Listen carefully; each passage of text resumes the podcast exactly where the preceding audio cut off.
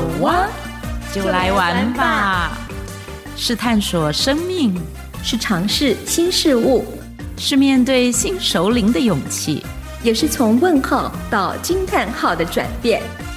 好哇，一起来玩吧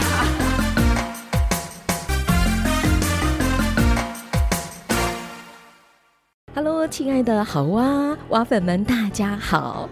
先听听看。旁边有没有听到不一样的音乐声音呢？感受一下，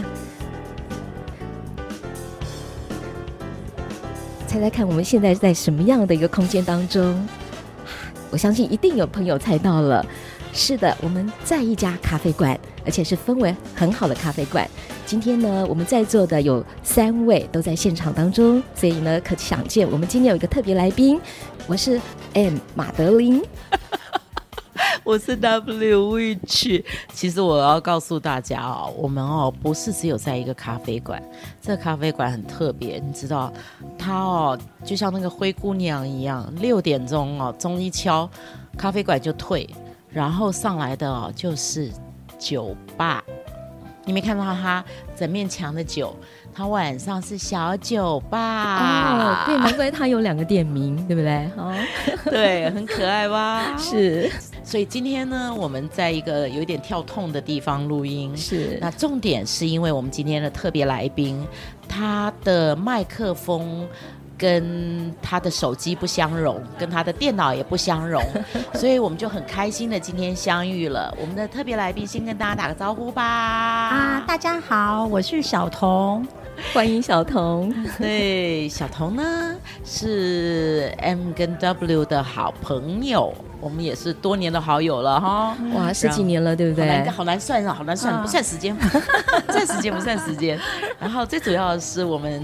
当年其实也都是因为我们在做志工而认识的，嗯、然后有意思的是，小童其实今天有点辛苦，因为他从中立来台北，昨天被我 Q 来，然后竟然是义不容辞说好啊，对对对，星期三有空，星期三有空，全天有空，就就来台北了，所以我们很感谢那个麦克风跟那个耳机失灵这件事情，我们也好久没碰面了。嗯、对我来讲，小童是。一个，你知道，我觉得“优雅”这两个字可以放在小童身上。嗯，嗯，就是我每次看到小童，就觉得这个女生好优雅，就是她的那种优雅是从内散发出来的。嗯，嗯，然后可是最近呢，我们为什么会突然间就是我们节目两年多了，现在才找小童，其实是不应该酝酿很久了，对，酝酿很久了。然后最近其实是因为小童，我们突然间发现小童有一个斜杠人生，他开始做生态瓶这件事情。那我们就觉得说，呃、那个那个小生态瓶好迷人哦。所以待会儿呢，我们会请小童，呃，谈一谈他的这一个斜杠人生是怎么开始的，然后生态瓶到底是什么？那。在此之前呢，还是要先讲一下，因为我们只要让听众朋友知道一下，小童这个是这个是艺名吗？小童有本名嘛？对不对？嗯、呃，那个童呢，一般人都是用名字在叫叫小明。那那位童是因为我姓童，一个人字旁，冬天的冬。嗯、我自己觉得叫小童很亲切，然后也顺便可以让大家都知道我姓什么啊。因为很有很多时候别人都喊我小东。哦，哦，太可爱了吧？对，对，对，因为那个他看到冬天的冬，然后对，有边念边，有边念边。然后我其实很希望，呃，别人也就是看到我名字可以直接都念对，嗯、所以我一直都喜欢小童这个名字。而且我也喜欢小童。我不知道你们你们的年纪有没有看过《未央歌》？有 有啊，你不要让我们说有的。如果你说没有，从此我我就再也不会在节目中出现了。对对对，我我我很喜欢看，我很喜欢《未央哥》那本书，里面也有个小对，里面有一个小童，所以就觉得特别亲切。啊，是的，嗯哼。我告诉你，我们三个还有连带关系。我们三个什么连带关系？除了我们之前在光宝之外，我们也是世新的学学姐学妹。对对对对对，你们两个都是学妹，你们两个都是学妹。我还没想到，哎，小童是念的是，我是五专，你是哪一个系啦？我是哪一个那个？现在叫做多媒体，好像。那之前呢？之前是印刷摄影。哦，所以我们班上有很多在做摄影工作的。嗯 好巧哦！对我我还没想到，对我知道小童是世新，但是我已经很久都忘了这件事了。是我最近就看到小童做的那个生态瓶，嗯，它就是用一个玻璃的器皿，然后装了里面好像有一些什么苔藓之类的当底，是不是？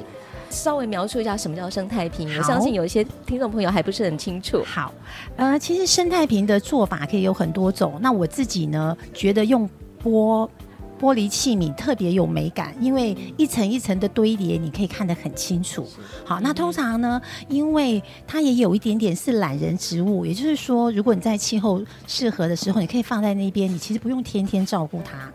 你看，因为透明的器皿，你可以看见它里面的水分的状况，所以它是从最下面一层呃石子，然后再来是水苔，然后上面是泥土，然后呃在最上面的植物的部分，你可以单纯只放苔藓，如果你非常喜欢苔藓，那我自己是会用石头跟其他的植物，然后那样的植物都基本上也是比较喜欢潮湿温暖的植物啊，然后一起搭配。我自己觉得很疗愈，嗯，真的非常疗愈。我觉得每次看都好开心，然后就会想要手伸进去那个照片里面，把那个小小玻璃瓶、啊、小玻璃缸，然后这样转来转去的，就想说看每一个角度都可以欣赏到它的美。啊、真的，真的在做的时候有特别提醒自己要留意，就是任何一个角度去看它，我都希望它是没有死角，对，没有死角都是好看的。啊、而且那里面好像会放一些小小的那种。造型的人偶还是什么动物？欸、对对对，如果套句现在比较流流行的话，叫做植物摆件。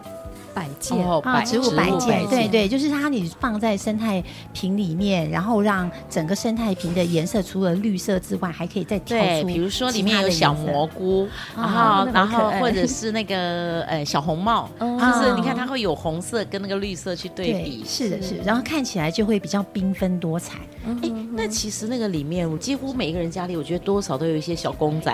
哎，是像跑公仔也非常合适啊，可以放进去的。是是是，可以自己自由发想。嗯嗯。哎，小童，你是怎么开始做这件事情的？因为我我知道你除了做生态瓶之外，之前看到你很长的时间就是在收集种子。种子，嗯，它跟这个东西有连结吗？哎，其实刚开始我觉得它也是因缘际会，哎，因为我玩种子之后就很容易在。呃，电脑里面搜集各样的资讯跟看影片，嗯、想说可以增进自己在这方面的知识。哎，有一次刚好跳出这个生生态瓶的影片，啊，我觉得好迷人呢，而且因为从来没有尝试过，嗯、所以我就开始接触，然后看了非常多的影片，跟大陆跟国外的书籍。哦，对，所以你算是自学？哎，我算是自学。嗯，然后自学，我知道你有接 case 了。啊，是是，是 太厉害了，对对对，到了这个年纪哦，然后好像前两年因为一些事件，然后就退就退下来，感觉上我专职是家庭主妇，本来有斜杠一个讲师这个这个工作，嗯、对，然后好像慢慢慢慢有点在退场，所以我觉得其实原本没有想可以接工作的，原本只是喜欢，嗯、对，然后调剂身心，对，后来发现很多人询问。啊！询问之后，我就觉得我好喜欢生态瓶。然后，如果我可以借这个机会，然后一边也增加自己的成就感，因为别人对你有肯定。然后，另外一边我也可以推广，所以就斜杠了那个生态瓶的教学。除了教学之外，也有克制化的这个，哎，也有克制化，对对，对？是是是，我也有接接别人，如果特别他想要一个生态瓶当礼物，呃，最多的是送别人生日礼物，这样子哦，啊，对。那制作这个生日的生态瓶，你有没有什么样特别的想法的设计呢？哎，我会先询问，比如说它的生肖啊，那我刚刚的摆件里面可以放那个生肖，或者是他特别喜欢什么，然后或者是那个人是喜欢比较素雅型，啊，颜色不要那么缤纷，比较呃幽静的那种感受，还是他比较喜欢缤纷可爱型，所以会特别会因为那个人的喜好，然后做一些调整。连一个生态瓶还都还还可以分这样，还可以分优雅型，你们野兽派的。野兽派的可，野兽派的可能不用找小童，你自己做吧。自己来什么？那个呢，种子呢？你你你什么时候开始捡种子？那更早吧。种子收集种子，种子其实是我们的伙伴。嗯黄武老师，我看他的脸书，对，从他开始，对，然后开始，因为他好像已经接触的时间比我更久，我都说他是我的前辈。嗯，那我这个地方打断一下，各位听众朋友，那个小童刚刚说的黄武老师，在我们好啊节目的第刚刚说到第几集呀？第几集呀？八十六，八十六，对，八十六、八十七集是黄武老师，就是在我们的节目里面也有分享，是他那个时候。我记得我们做的是他的纯酿小日子，他有酿各种的，就是醋啊什么的，对，然后他也有做很多种子的那种对收集跟用运用啊。我们上次还做了一个花圈，我们做了一个小圣诞花圈，利用各种种子。对，那你来说说你你你收集种子是从黄武这里开始启发的？是，我是从黄武老师这边，因为我看到他的脸书，我觉得那些植物真的太迷人了。对，然后跟我以前一般到花市去买植物的那个感受完全不一样，因为你从呃从树下面把它剪下来，然后回家开始整理种子、洗种子，然后敷种子，到最后面它发芽，然后你再呃找适合的器皿或土根。或水根，然后让植物展现它的生命力跟它的那个美丽，这件事情，我觉得它太让人很容易就投入在里面。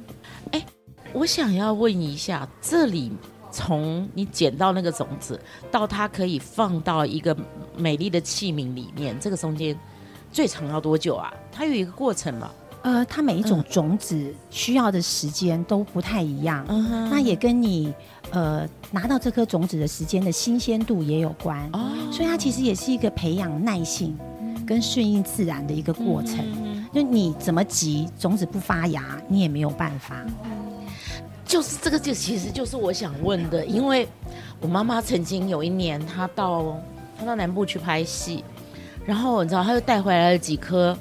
穗花棋盘角的那个那个大大的那个种子，嗯，叫肉状，叫棋盘角，叫棋盘角，对。嗯、然后他带回来之后呢，我就拿了两颗回来，他没有开过，我怎么样？那个我我看那个我我也看 YouTube 啊，嗯、他那个是不是个硬壳？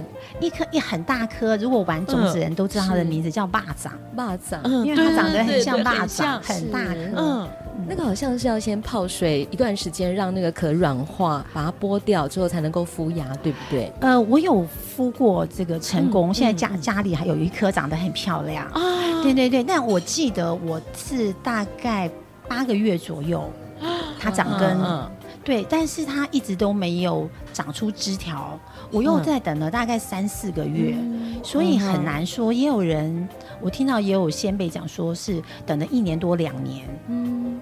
也就是说，那个过程你很难、嗯、很难，因为就，就把它扔了啊，对，很容易就把它扔了，认为说我可能失败了。对对对，那你有先处理那个外壳的部分吗？嗯。上网爬文的时候有讲说，你可以在它应该要发根那个地方拿刀片切一下，对。但是呢，我后来发现我切错地方了，我切的地方跟它发根的地方 不是同一个地方，所以我觉得植物还有它的生命力，不是我们。是。对它要它要发根就是要发根，它在我都没有做处理的地方，它长根了。是因为我好几年前有上过一堂课，那老师就教我们说，比较硬的种子一定要先泡水。嗯，然后一直要换水，换水，换水，等到它比较软的时候，把它拨开，然后它就比较容易浮芽。啊，是。对，我有，因为我看那些影片，它有两种方式，有一种是它根本没有把外壳，嗯，就是硬的那个壳，它根本没有处理，然后它只是在就是你讲的某一个应该要发根的地方，把它做了一点点开口那种概念。嗯、是。然后我也有看过人家把那整个外壳都弄掉，只有剩下里面中间的那个，所以我，我想那个外壳我是没有办法扒它的，所以我就想办法就是在它该开根的地方弄了，然后，然后我就是。我就是等待，等待，等待不到他。嗯，我觉得那个我没有绿手指吧，我只能期待小童。其实这也是缘分呢，因为那个我跟黄武老师说过，说哎呀你好厉害哦，嗯哦我每我每一次看你 PO 的植物都很漂亮，他就跟我说失败的我就没 PO 了嘛。所以其实里面一定有成功有失败。是，哦，这样安慰到了我，这样安慰到了我，我我不能拿一颗定我的那个。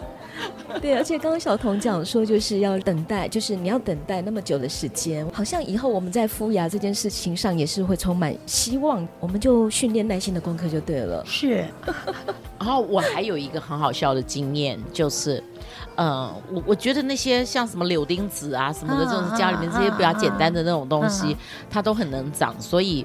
那我我就常常弄这些东西，但是结果有一次呢，好不容易它都已经发芽了啊，怎么样了？我把它移到盆子，放到放到阳台上，嗯，结果啊，我们的阳台其实是它的栏杆会有缝，结果鸟就进来啄它，你知道吗？是是，就把那种子全部翻掉了。哦，我傻眼了，我就想那怎么办呢？那这这真的是真的很有意思吧？是是是，对，你也你有没有办法把那个栏杆封起来？这在养种子的很多人都会碰到同样的状况，就是家里的种子被扒得乱七八糟的那个那个盆子，对，然后就是鸟来把它啄走了，嗯，很厉害，不晓得它为什么会知道里面有种子，对对对，太厉害了，他他他是想找什么蚯蚓吗？我只能这样想，还要补充维他命 C。那你孵孵种子的时候都在室内吗？不会是有问题吗？呃、我孵种子都在室内，那当然如果出芽之后，当然是会就是种在可以接触到阳光的地方。所以你们家是有一个阳台？嗯、对，哎、欸，我们家以前比较旧式的房子，我家有四个阳台，两两个窗台都种得满满的。哦，难怪，因为我一直很好奇，哎，真的，就是你敷了那么多的种子，那个芽到底要放在哪里呢？呃，你是说已经长出来的吗？对对对，你长出来放盆里啊，然后水根呐放在好看的器皿里啊。所以我现在知道你有四个，对，四个，对，还还可以赠送给朋友当礼物。为什么我不住中立呢？住中立比较容易，你可以去他们家礼物对呀。我下次专程开车去说，小龙有没有礼物？对，小龙可以带我们去那个中央大学捡种子，对，捡种子，他也带我们去。对，所以你有很多秘，就是所谓的秘境可以捡种子。是，比如我特别喜欢哪一个植物，会在呃我能力范围内可以好寻找的地方去找，在哪一个公园啊，在哪个大学啊，或是哪个步道啊，上面有这样的植物。所以你怎么去打听的？呃，我先 Google 哦，因为所有的公园种的树，其实你在 Google 上面网站上面是有的哦，对对对。然后我也很常当那个公园巡巡守员，就是我时间到看它长种子了没有啊，是不是可以开始剪了？对对对。那像那个有一个枫树，因为我们市区比较容易见到的，像就是，枫香，它的那个种子很硬哎，就看起来小小的那种很不起眼，对不对？啊，但是其实它的壳很硬哎，那个东西，对对，有刺刺的那个，它的种子不是在那个，它种子在一个洞一个洞的中间，小小的，所以它有很多颗，是不是？很多颗，很多颗，而且大部分我们看到的时候，它的种子已经掉了。是是，我们看到的只是空壳。对，那到底什么时候我可以捡到里面有带种子的呢？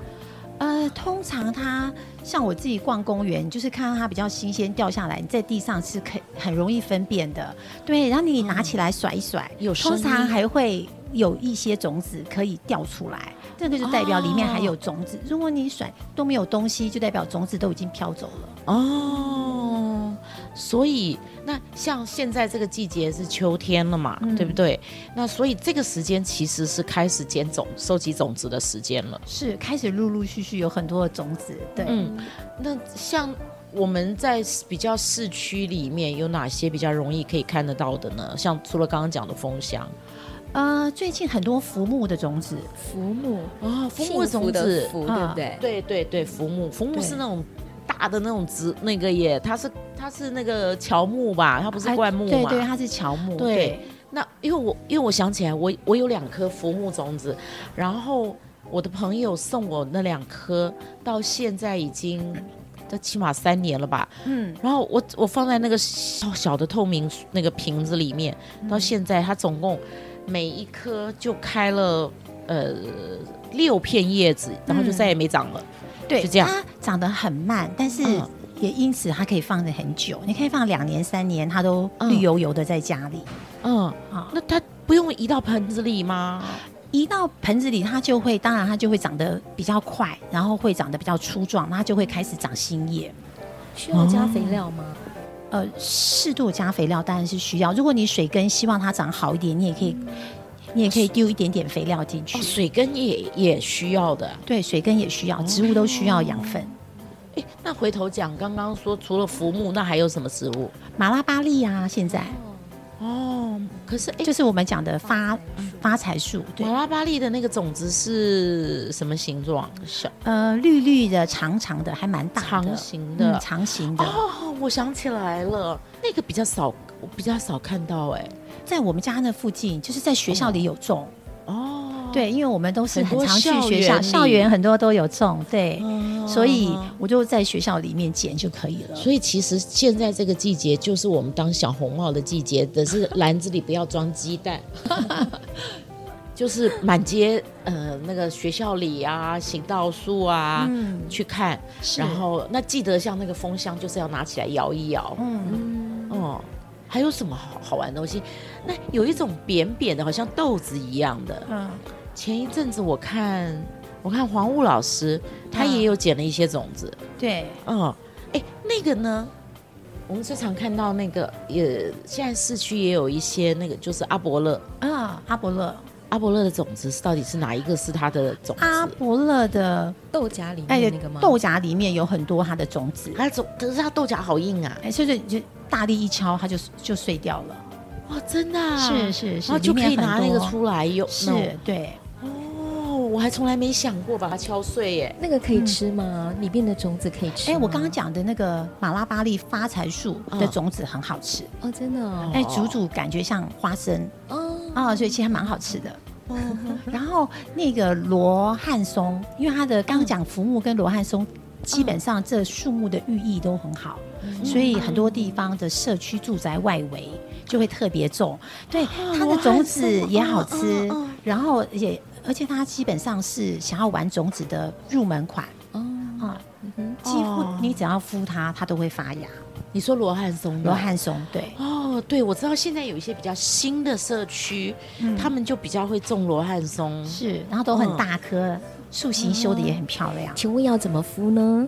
啊，要怎么敷吗？啊，很简单，就回来先洗干净。它可泡水，可不泡水，因为基本上很新鲜，它是很好发芽的。那如果泡水的话，大概泡两天到三天就可以了。嗯、对，然后就放在水苔里敷。如果你想要等到它确认。发芽了才种到土里。嗯、那如果你觉得很麻烦，生活很忙碌，没有那个时间，嗯、你就剪下来泡两天水。那要每天换水，然后就直接把它种在土里就可以了。不可以种在水里面，对不对？哎，如果你想要它发芽，全部都是水芽，会把种子泡烂掉。哦。嗯哼，你刚刚说养在水苔里，那个水苔就是你做生态瓶的里面的对的中间的夹层的水苔，那个是要自己去挖还是去那个植物店买？去植物店就有。一般我们在养兰花的最上面会铺很多的水苔，对。